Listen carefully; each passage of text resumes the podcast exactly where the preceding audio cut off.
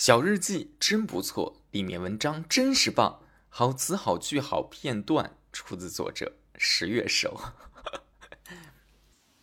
收纳、整理、尊重每一种情绪，情绪便利店为你二十四小时不打烊。我能找到最早的一本日记，是从二零零零年开始的，那时候我十一岁。应该是初一的样子。我刚数了数，如果从这本日记开始算起的话，我现在使用的这本日记应该算是我的第十二本日记了。在这期播客最开头，我读的这个东西呢，被成年人读起来有些奇奇怪怪，但它其实就出自我的第一本日记。这是一本从外观上来看硬纸壳质地的笔记本，很薄。但它的外观很坚硬，硬纸壳上印着“光阴流水”。打开这本日记，我用水彩笔写着四个大字：“五彩生活”。下方是我的名字，还写着“一年五班”的字样。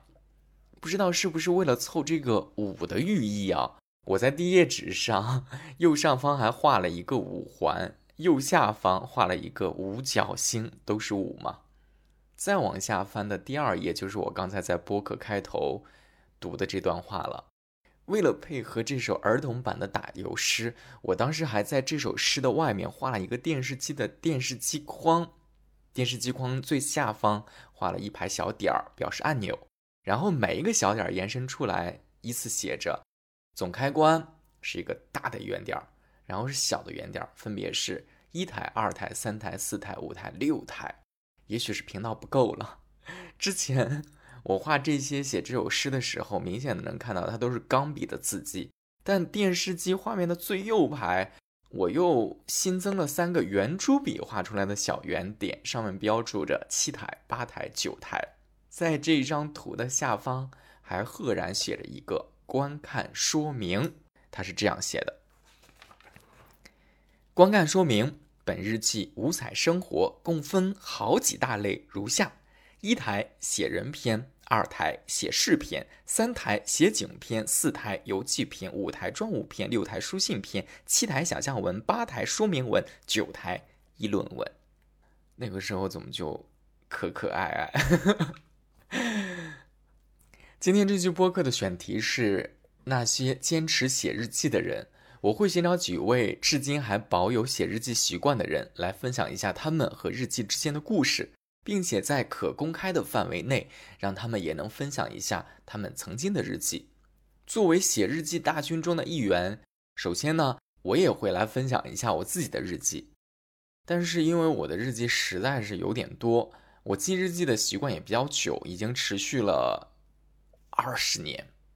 啊，没错，这样说起来是打了一个寒战。所以在这样的情况之下呢，在这一期播客当中，我只会选择这本距离现在最有历史感的我的第一本日记作为我个人的分享。那就让我们先把时间拉回到二十年前。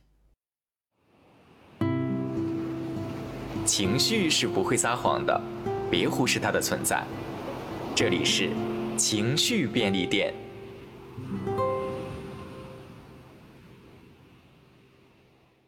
二零零零年九月六日，星期三，晴。清洁工。听到“清洁工”这几个字，人们并不感到陌生。有人认为，不就是扫大街的吗？没有什么值得一提的。可我却认为，清洁工很伟大。可那些不尊重清洁工的人，太不应该了。中午我没有睡觉，因为自己还有美食要分享。于是用手拿了一块巧克力，在阳台上一边吃着一边看街中景象。突然发现一个清洁工推着一个推车，吃力地推着。虽然天不太热，可也有让人的汗珠流下来的阳光。清洁工戴着一个白帽子和一个口罩。我见他推车的样子十分吃力。不知过了多长时间，我看见他已经走很远了，但始终能看到。他来到一个小吃部前收垃圾，不知为什么，他和阿姨吵起架来，阿姨大骂起来。清洁工说了几句，忍气吞声的走了。我望着清洁工的背影，想了许多。清洁工他是多么重要，可是人们对他怎样对待的呢？人们真应该好好想一想。如果世界上没有清洁工，那么到处都是垃圾，整个地球将变成垃圾星球。由此可见，清洁工的工作是多么重要。我要说，清洁工，你是伟大的。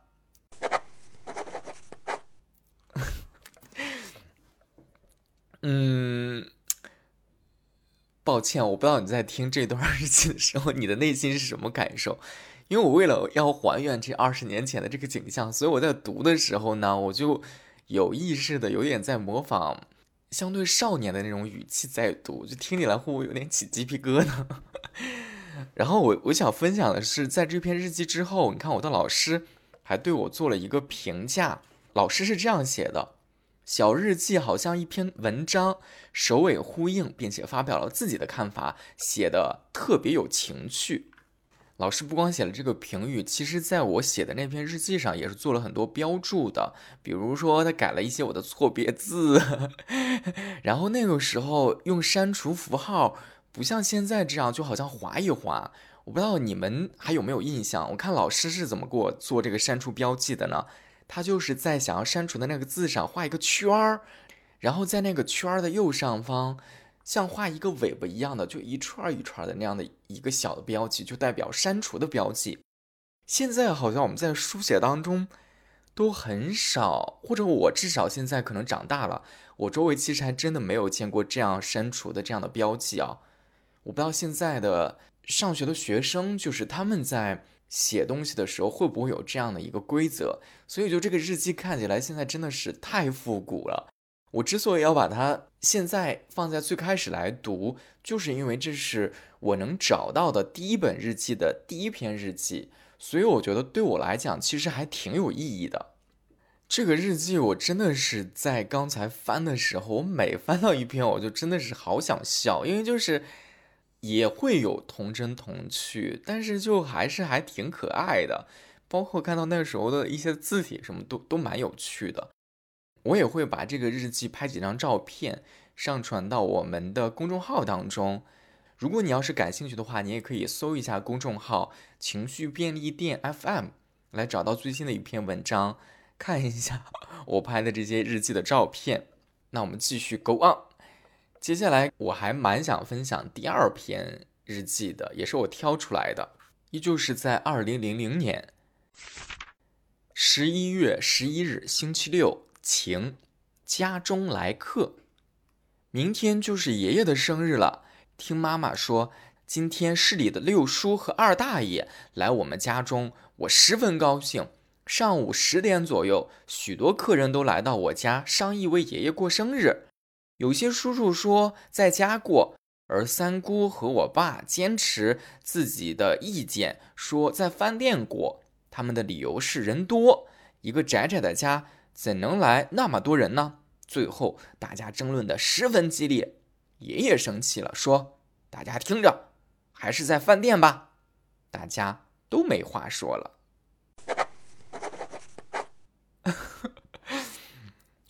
老师的评语是。描述挺生动，叹号。那个时候写日记，我发现每写一篇竟然还都有一个标题，还蛮有趣的。再来一篇啊，是姊妹篇。二零零一年三月三十一日，星期六，我和奶奶生日，天气晴。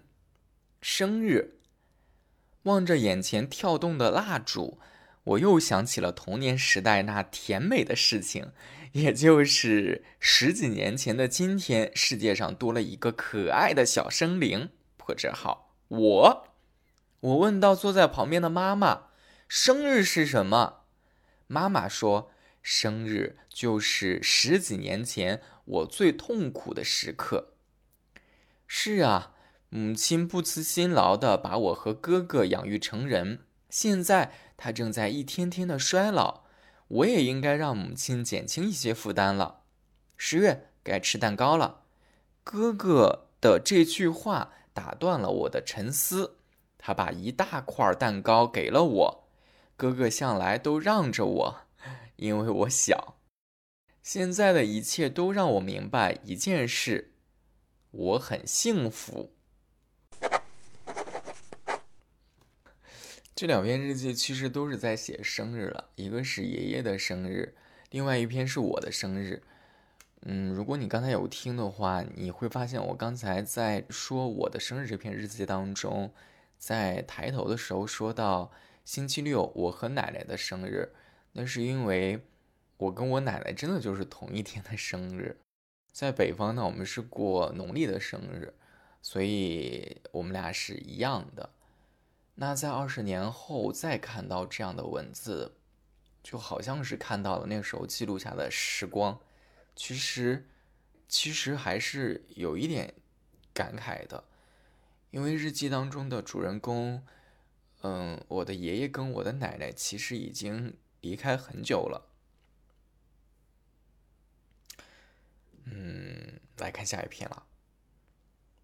哎呀，我要收一下这个情绪，就突然之间觉得日记会有它的魔力跟魅力在。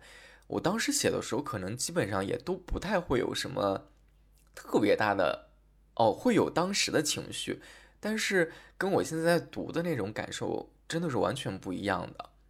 这日记我真的基本上写过之后吧，恐怕我真的就从来没有再读过，更何况现在你说我二十年后我再去读这些个日记，再看这些日记，太神奇了，呃。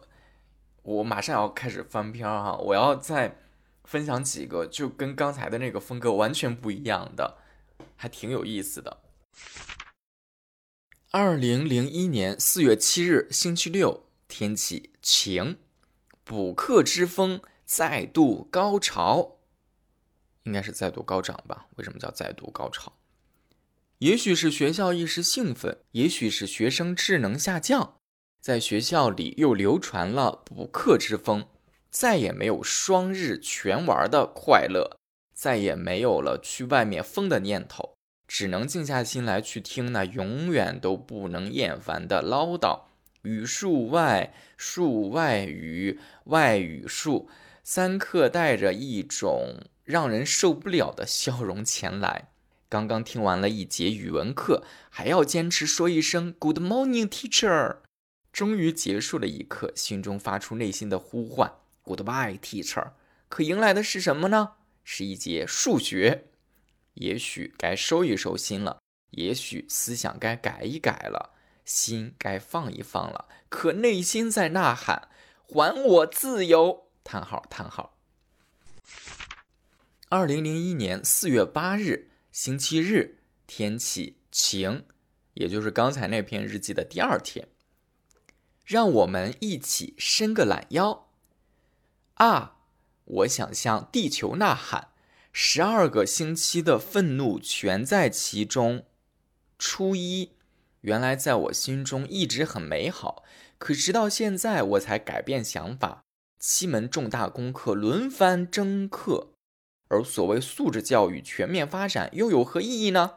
在班主任心中，或许满脑子全是学生的成绩。每一次考验都看得无比重要，这时老师心中的好学生只有分儿全在九十分以上，分儿全都比较优秀，分儿能站住脚，分儿点点点点点点点。我知道这全是为我们好，可展现自我才华的机会一次次的变为泡影。放假了，我最想干的事儿就是睡觉。让我们一起伸个懒腰。把上星期的觉补回来，把下星期的觉给睡出来。这两篇日记，这简直就是一个学生，包括现在的学生，我觉得内心呼喊应该跟我那个时候写的那种心情应该也差不多吧。但我觉得还蛮妙的是，你看我在写第二篇日记的时候，其实这个日记应该是我要交上去的，因为我都看到了日记竟然还有老师的评语。老师是怎么评价我第二篇日记的呢？就我的语文老师，在我刚才念的“让我们一起伸个懒腰”这篇日记当中，他特意把这个标题给用波浪号给打出来，然后旁边写上 “good”，然后在这篇日记的结尾还写了一个评价，一个字“优”，多好的语文老师啊！然后在那两篇日记之后的第三天，哇，我竟然又写日记了。这个时候真的是一个写日记狂魔呀！我不知道是不是有老师的要求啊？再来听一下。二零零一年四月九日，星期一，天气晴朗。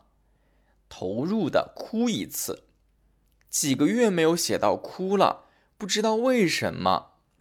后来我想，我该投入的哭一次了。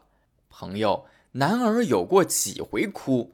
如果你伤心。那就同我投入的哭一次吧，哭得泪水四溢，哭得天昏地暗，哭得死去活来，哭得悲痛欲绝。总之，让心中的愤怒、不如意的泪水流走吧，让它随河水蒸发，无影无踪。我厌恶一切不顺心的事儿，留在心底只会增加心理压力，还不如让它快些流走呢。朋友，也许你受了不该属于自己的罪名，那就该同我投入的哭一次吧。让我们把罪名也忘得干干净净，重现做一个新的自我。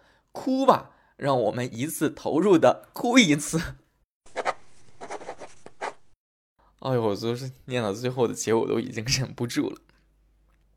这个日记，我现在回头看，我真的觉得我说不出它是幼稚还是成熟。哎。如果你说是他很幼稚，你确实会觉得一个才十一岁，可能这一零年是快十二岁的一个小男孩儿，就在讲什么让我投入的哭一次，他有多少情绪？一个小朋友需要这样去做。你要说成熟，一个才十一岁的小男孩就就想到这些情绪上的点，很奇怪。这几篇日记其实把我初中时候的那个叛逆展现的还挺淋漓尽致的。这种写法基本上就是现代社会当中我们讲的吐槽嘛。但你看，就像我刚才说的，我把这些情绪，甚至是负面的情绪写在我的日记本上，我还交了上去，老师还对他打了评语。有一些日记他竟然还打了优，我觉得我很感谢。那个时候，我有这样的语文老师，他是懂得尊重每一个孩子的每一种情绪的。虽然我要讲那个时候，我能够把这些生活当中的琐事和感想特别真实的表达出来，可能也是出于一个那个年纪的孩子的质朴、勇敢和坦诚。但是，我倒觉得更珍贵的，还真的是老师的那种温暖、包容跟开放。我不知道你听完前面那几篇日记是什么感受啊？完全没有在照顾听的人的感受。但是接下来我还想要再分享一篇哦，这个是二零零一年四月三十日星期一，天气雨。现实与想象，在现实生活中，好像人们更多的是想象。同学今天没有来上学。也许大家开始想，他肯定是病了；老师没来上课，也许大家开始想，他肯定是听课去了；家长在细雨天没来接你，你也许是想家长没有下班；朋友与别人吵架，也许你会想，肯定是对方错了。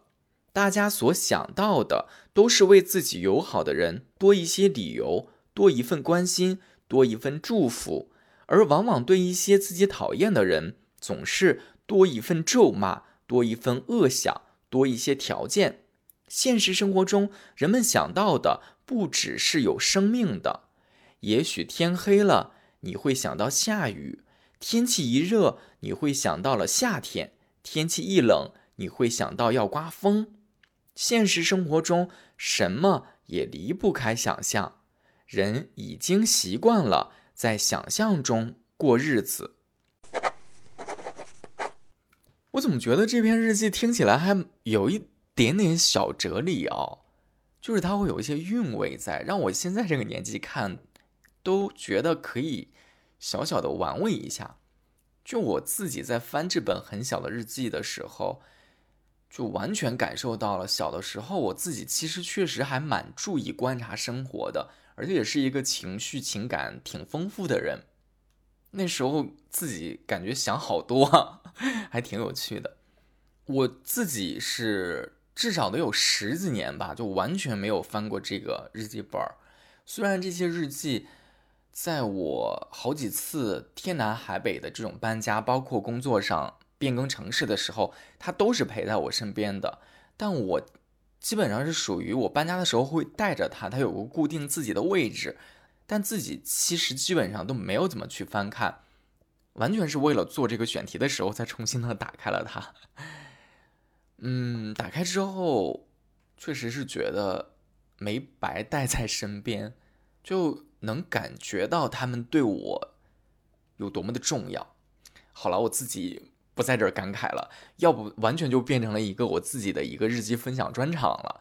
接下来，我们其实还可以听听其他人跟日记的故事，听听吧。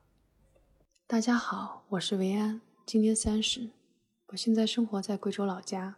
一个叫六盘水的小城市，大概从十岁起，我就离开了家乡，到市里面去读书。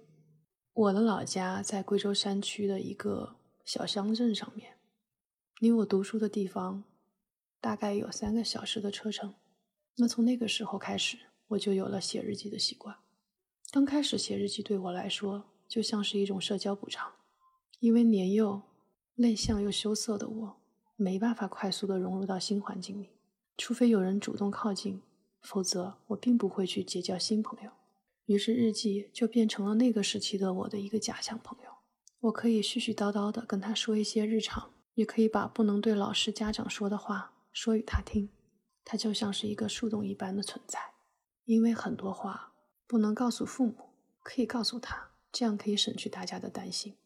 后来慢慢慢慢的。它就变成了我的一种习惯。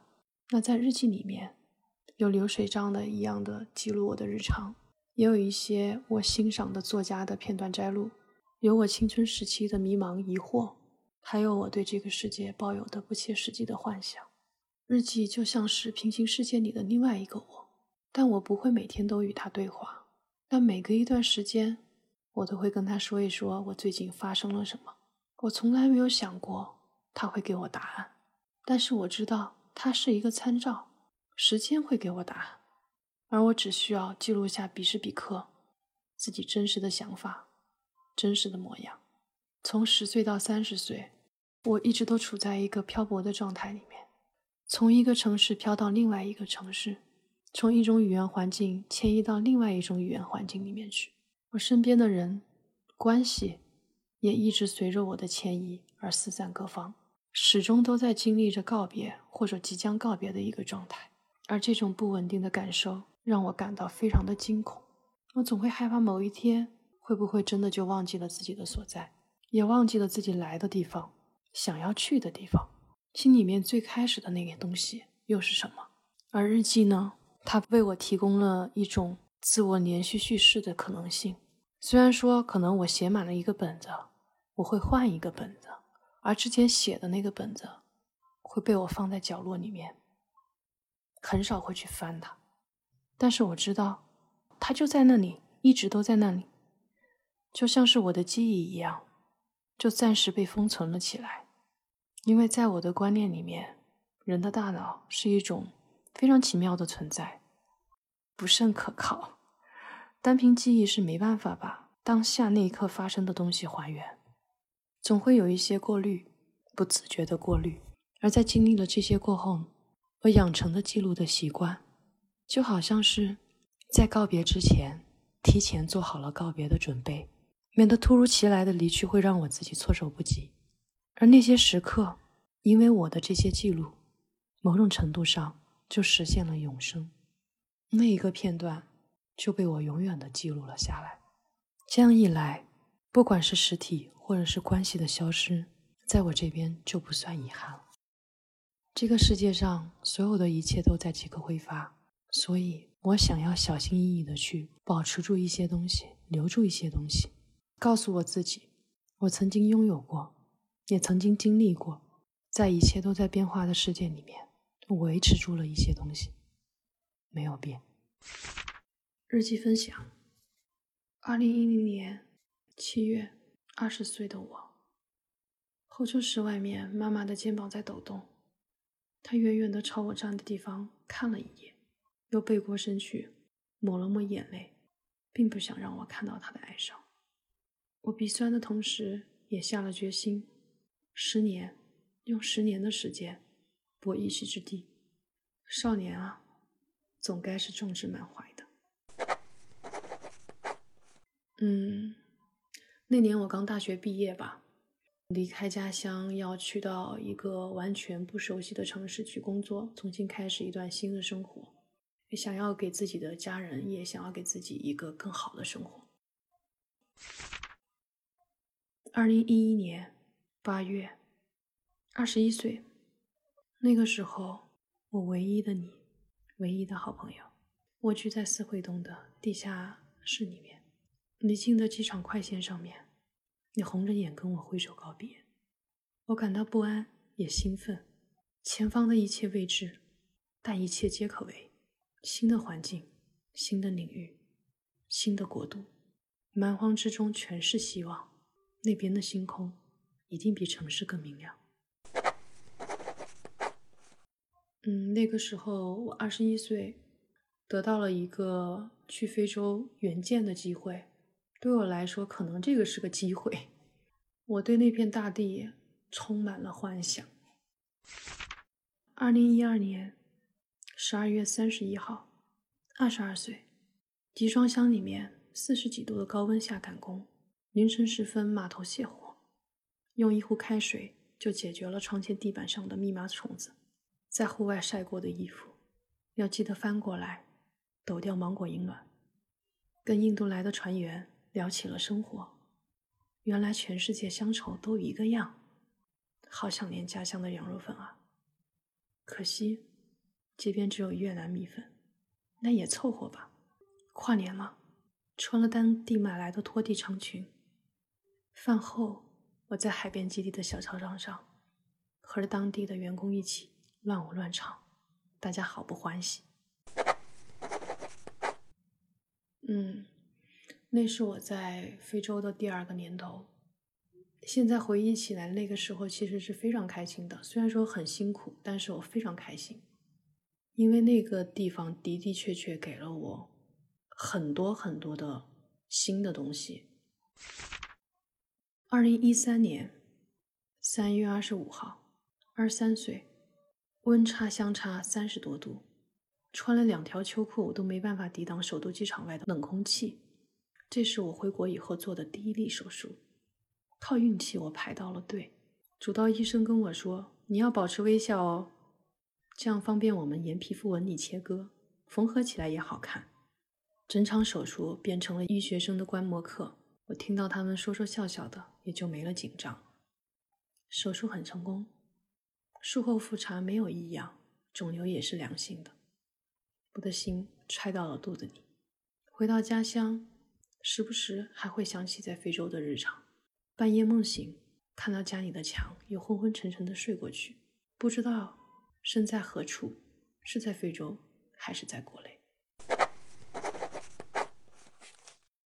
那是我回国的第一年吧，刚回国的第一年，其实还没有完全的适应，就国内跟国外的这种工作节奏上面、生活节奏上的差距。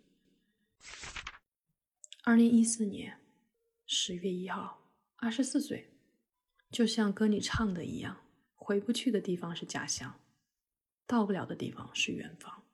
回到家乡，仿佛一切都一样，又仿佛一切都变了样。可能是原本的东西都在，但是我变了。在五点的晨曦中跑上山，路过了母校，自习室里面传来的读书声让我的心情好舒畅。生物钟在这一年调整了回来，时差也调了过来，每天都能睡够六个小时，感到神清气爽。那是我回国的第二年，因为回国以后大大小小做了很多手术，呃，身体的原因，然后在那一年的时间里面呢，把身体恢复的差不多，调养的差不多了。身体的状况又回到了健康的一个状态，整个人的状态是非常好。二零一六年五月三十一号，二十六岁，在杨絮漫天的世界里面紧急面试，我顶着一头褪色的头发，扎进了高碑店的黄土羊城里面。离开了湿润的南方，干燥的北京让我鼻腔发干。下夜路跑的时候，喉咙里涌上来的都是血的咸腥。没关系呀，现在开始推翻重来，似乎也不是不可能。这是我离开家乡辞职，呃，从一个事业单位辞职去北京，开始在一个新的行业里面重新去开始自己的生活写下的东西。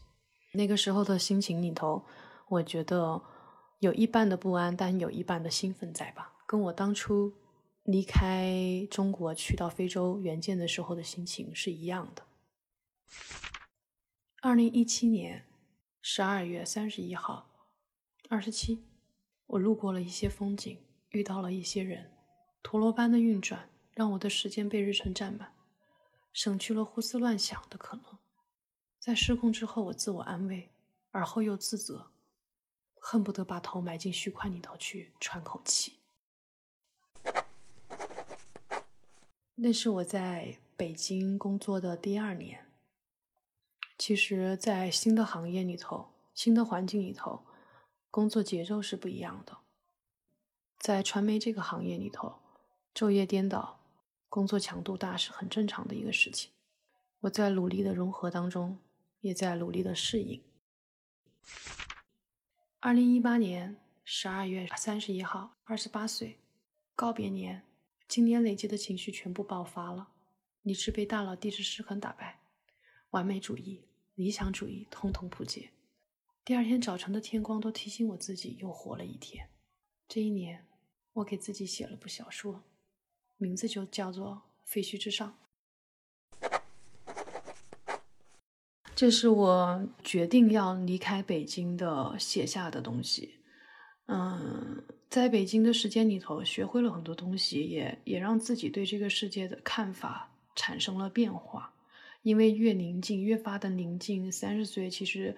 带来的这种自我焦虑感是非常严重的，这种自我焦虑的情绪其实严重的影响到了我的睡眠啊、表现各方面的东西，让我自己处在一个非常不好的一个状态里头。于是我就决定要停下来，重新的再看一下自己，审视一下自己想要过什么样的生活。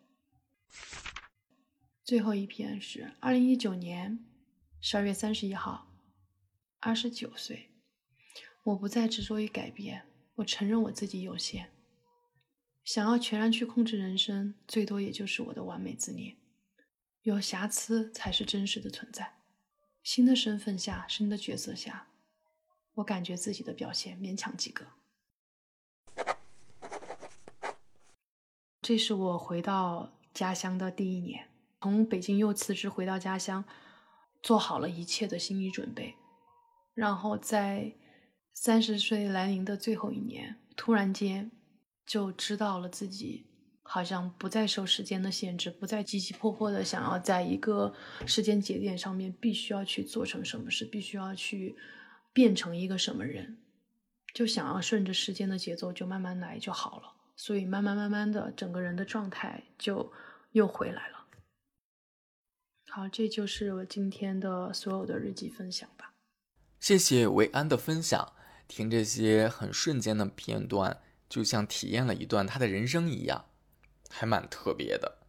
接下来得要收拾一下情绪，我们马上要进入到第二位听友的故事中了。大家好，我叫晚熟的谷子，是一名行政人员，今年三十二岁。我在北国的秋天里，谈到写日记这个话题。啊！我突然意识到，可以用四个字来概括迄今为止的写日记的经过。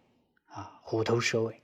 虽然我现在还在用手写的方式写日记，写了大概有二十多本，二十多本这个笔记本。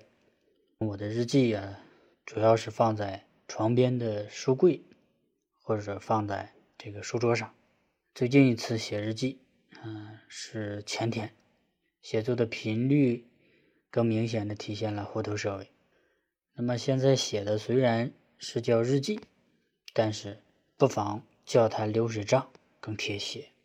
啊，有时候是每天记，有时候是两三天，有时候是一周才补一次，啊，有时候甚至半个月补一次。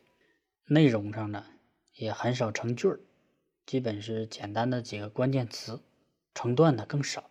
我是从初中的时候啊开始写日记，那么一开始啊是语文老师让我们写日记，同时呢也要写作文集锦，就是做一些摘抄，慢慢的养成了这种习惯。那么回想起来，高中时候的日记，自我感觉。还是有一定的含金量的。以我个人而言，在高中的时候，有时候写的日记啊，有那么几句话，或者有那么几段话，还是有那种有灵感的状态。嗯，那么这种情况一直延续到大学，大学里也是，嗯，更多的把日记啊当做一种思维的火花的记录，也有一些闪光点。这个后来工作以后啊，类似的感悟。就少了，也可能是经历了这样一种心理历程，就是什么呢？呃，少年不知愁滋味，为赋新词强说愁。那么，而今识尽愁滋味，却道天凉好个秋。坚持写日记，写了十几年。那么到现在，这个日记对我，我觉得从两方面，一个是内容。一个是形式，对于我还是有一定的意义的。从内容方面，它是一种自我的对话，也是对自己思绪、情绪的梳理。于我而言，更多的是一种历史的记录，是可以让我通过日记中的文字来回想当时的场景，甚至能感受到当时的状态。呃，很有意思的是，随着年龄的增长。可能有时候会提东忘西，会忘掉很多事儿，但是往往在翻看日记的时候，那又能重新回忆起当时的很多的细节。那么从形式上，手写通过笔记字迹的不同，也可以感受到其中情绪的变化、思考的状态。有时候是一笔一画，工工整整。有时候是龙飞凤舞，有时候是盘根错节。那么在书写的过程中，这种形式也是一种宣泄，也是一种整理。日记那为什么会这个虎头蛇尾？可能跟我后来的记录的习惯啊有关。一开始我的日记啊是个大杂烩，所作所为啊，所思所想，所感所悟。都会以日啊为单位记录，那么后来呢，就有了一些分类，有一本那我专门是写工作中的感悟、工作中的收获、工作中的心得，啊，有一本专门是情绪上的变化波动的，还有一本是观看影片啊、观看书籍的记录单，有的呢就是读书笔记，做一些摘抄啊，甚至是知识卡片。作为来积累，当然呢，现在知识卡片的积累方式更多的是用手机上的便签这个功能，会隔一段时间呢来整理一下，再整理到纸质这个分门别类的这个本子上。那么名为日记的这本本子，更像一个个人的生活上的记录，更像一个史料，作为一种存在。那么我和日记之间，更多的是通过不定期的阶段性的回看、回顾来总结自己的所走过的历程。那么，如果用一个场景来描述这种状态，我想它可能更像是在雨后的泥泞的乡村小路，有时候你需要借助废旧的砖头来跨越。路中的水坑，那么日记更像是这种砖头，它能串联起你的过往，让你看到其中思想的变化。日记呢本身是一种强化，它会把积极的东西强化，也会把消极的东西强化，或者说积淀。那么于我而言，我更喜欢静静的去看，而很少去读，所以说更像是跟自己内心的一种对话，是一种独自的空间的时间的留存。啊，我想这可能就是我与日记的一种现状，慢慢的从一种学习的任务，由一种外在的，而变成一种。内在的变成一种习惯，作为检视自己的一种方式。那么，可能若干年以后，自己会读一读年轻时候的日记吧。十二月二十一日，星期六，上午整理工作日志，中午安稳的午觉，难得。下午整理会议纪要。晚上洗衣、理发，这是找出来的一篇日记。那么现在已经忘了这个具体的工作内容，呃，但是那可以感受到当时的工作节奏，啊，还是很快的。嗯，安稳的午觉应该是回到住处。休息，而不是在单位没有休息，或者在沙发上凑合。在读到这篇日记的时候，还感受到那段忙碌的日子。听完了第二位听友的故事，我们接下来要分享的第三位听友，他呢是刚刚要从上海去广州工作，所以这次他要分享的这篇日记。也会跟他的这段经历有关，我们来认识一下他。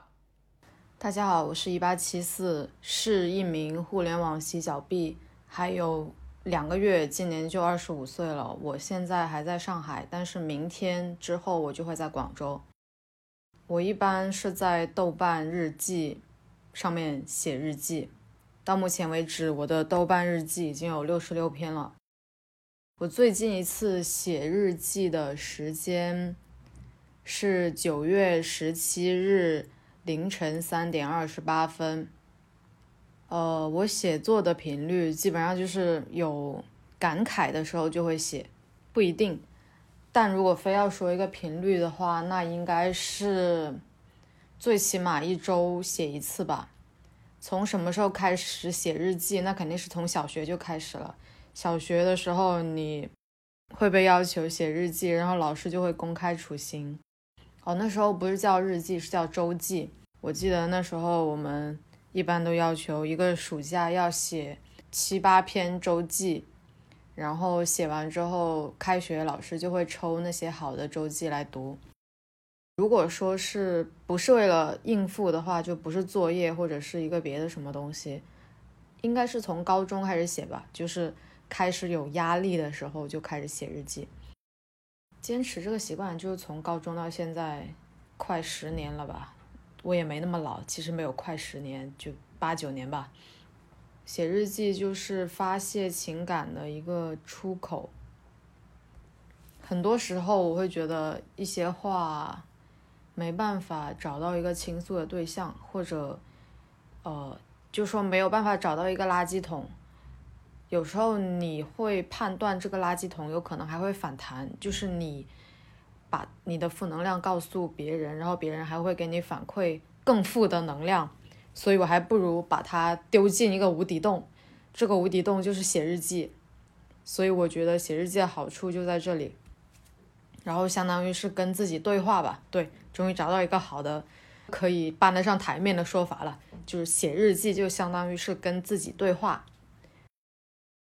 最近一篇日记是九月十七号凌晨三点，为什么这个时间呢？是因为九月十六号的晚上，我跟我的老板提出了离职，然后我就写了一个很意识流，然后字数也不是很多，大概有五六百字的这么一个日记。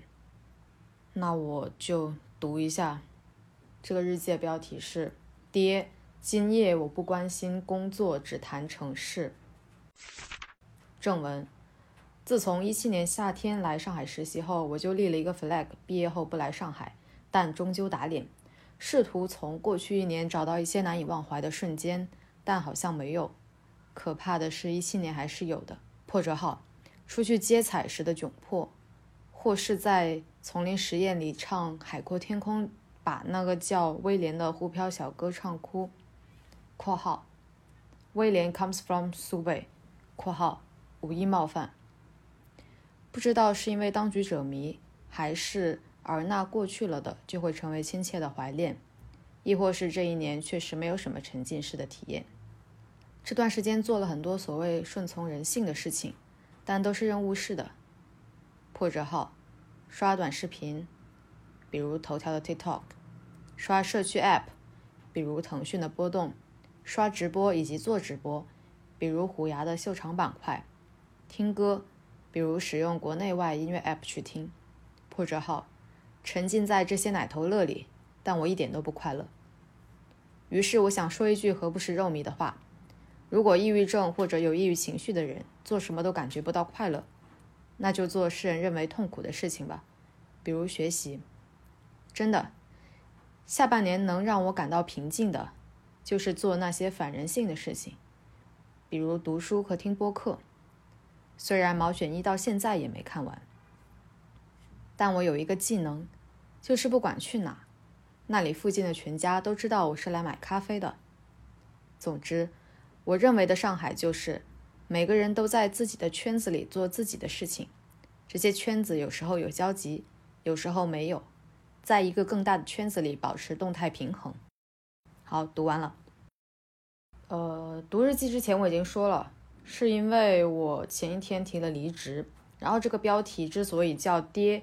我不关心工作，只谈城市，是因为我大概是从五月份开始，很投入的去找工作，也就是跳槽。然后从五月份到九月份，有很多人教育我，比如教育我不要再在当前的公司浪费时间了，比如教育我不要去比当前的公司还要差的公司，比如说小公司，比如跨行业或者怎么样的。还有的就是让我不要急，为什么不等公司汰换你呢？公司汰换你，你还可以拿 N 加一。总之就是各种言论，就是太多人教育我，让我不知道，呃，到底是该选一个什么样的方向。我当时的状态就是，我除了知道自己要活着，别的我都不知道我应该要做什么。然后我就提出这么一个倡导，我觉得如果你想做一个人的爹。那你要先给他钱，不然你就不要随便教育别人。所以我就起了这么一个标题。然后我现在的心态其实还好吧，我觉得能换一个环境就是一个好的开始。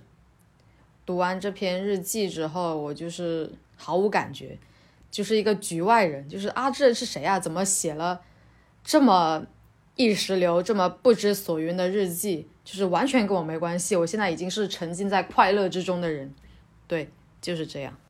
听每一篇日记的时候，我都蛮认真的，因为所有写日记的人在写每一篇时，面对的其实都是特别赤裸裸的自己，所以那些真情实感是藏不住的。我不知道你有没有写日记的习惯，如果有的话，你愿意和我来分享一下你和你的日记之间的故事吗？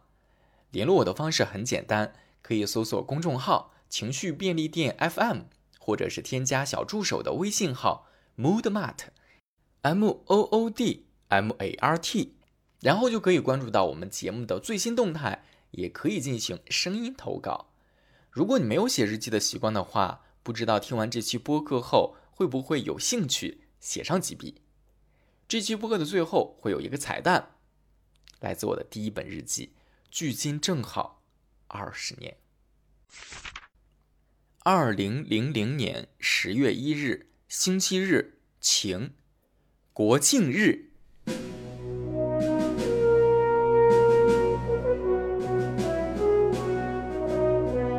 今天，一个并不寻常的日子，祖国母亲五十一岁的生日。祖国的经济繁荣，祖国的名胜古迹优美，祖国的人民勤奋。这都是献给伟大祖国母亲最好的一份贺礼。祖国从一九四九年开始成立，毛泽东宣布典礼开始，全国人民欢喜的不得了，简直是喜欲狂。人民从那一天开始翻身做了主人，人民智慧、勤奋，洒下汗水，才有了今天这辉煌的成就。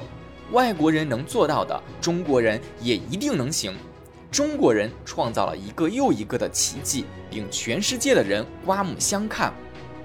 中国这条巨龙屹立在世界东方，它像一颗明珠，它的光彩照亮了全世界。不过，今天这幸福美好的生活是无数个革命先烈用鲜血换来的，我们更应该珍惜。这生活是来之不易的。祖国的象征——国旗，国旗上有着烈士们血染的风采。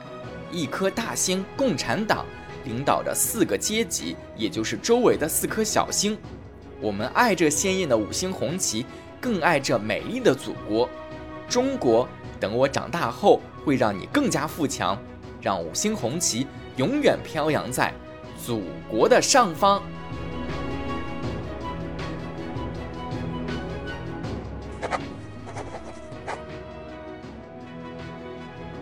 是不是一个非常应景的结尾？没想到吧？如果你已经听到了这里，不妨在评论区里回复“国庆快乐”四个字，让我知道你还在。国庆快乐！我是十月 October，我们下次再见。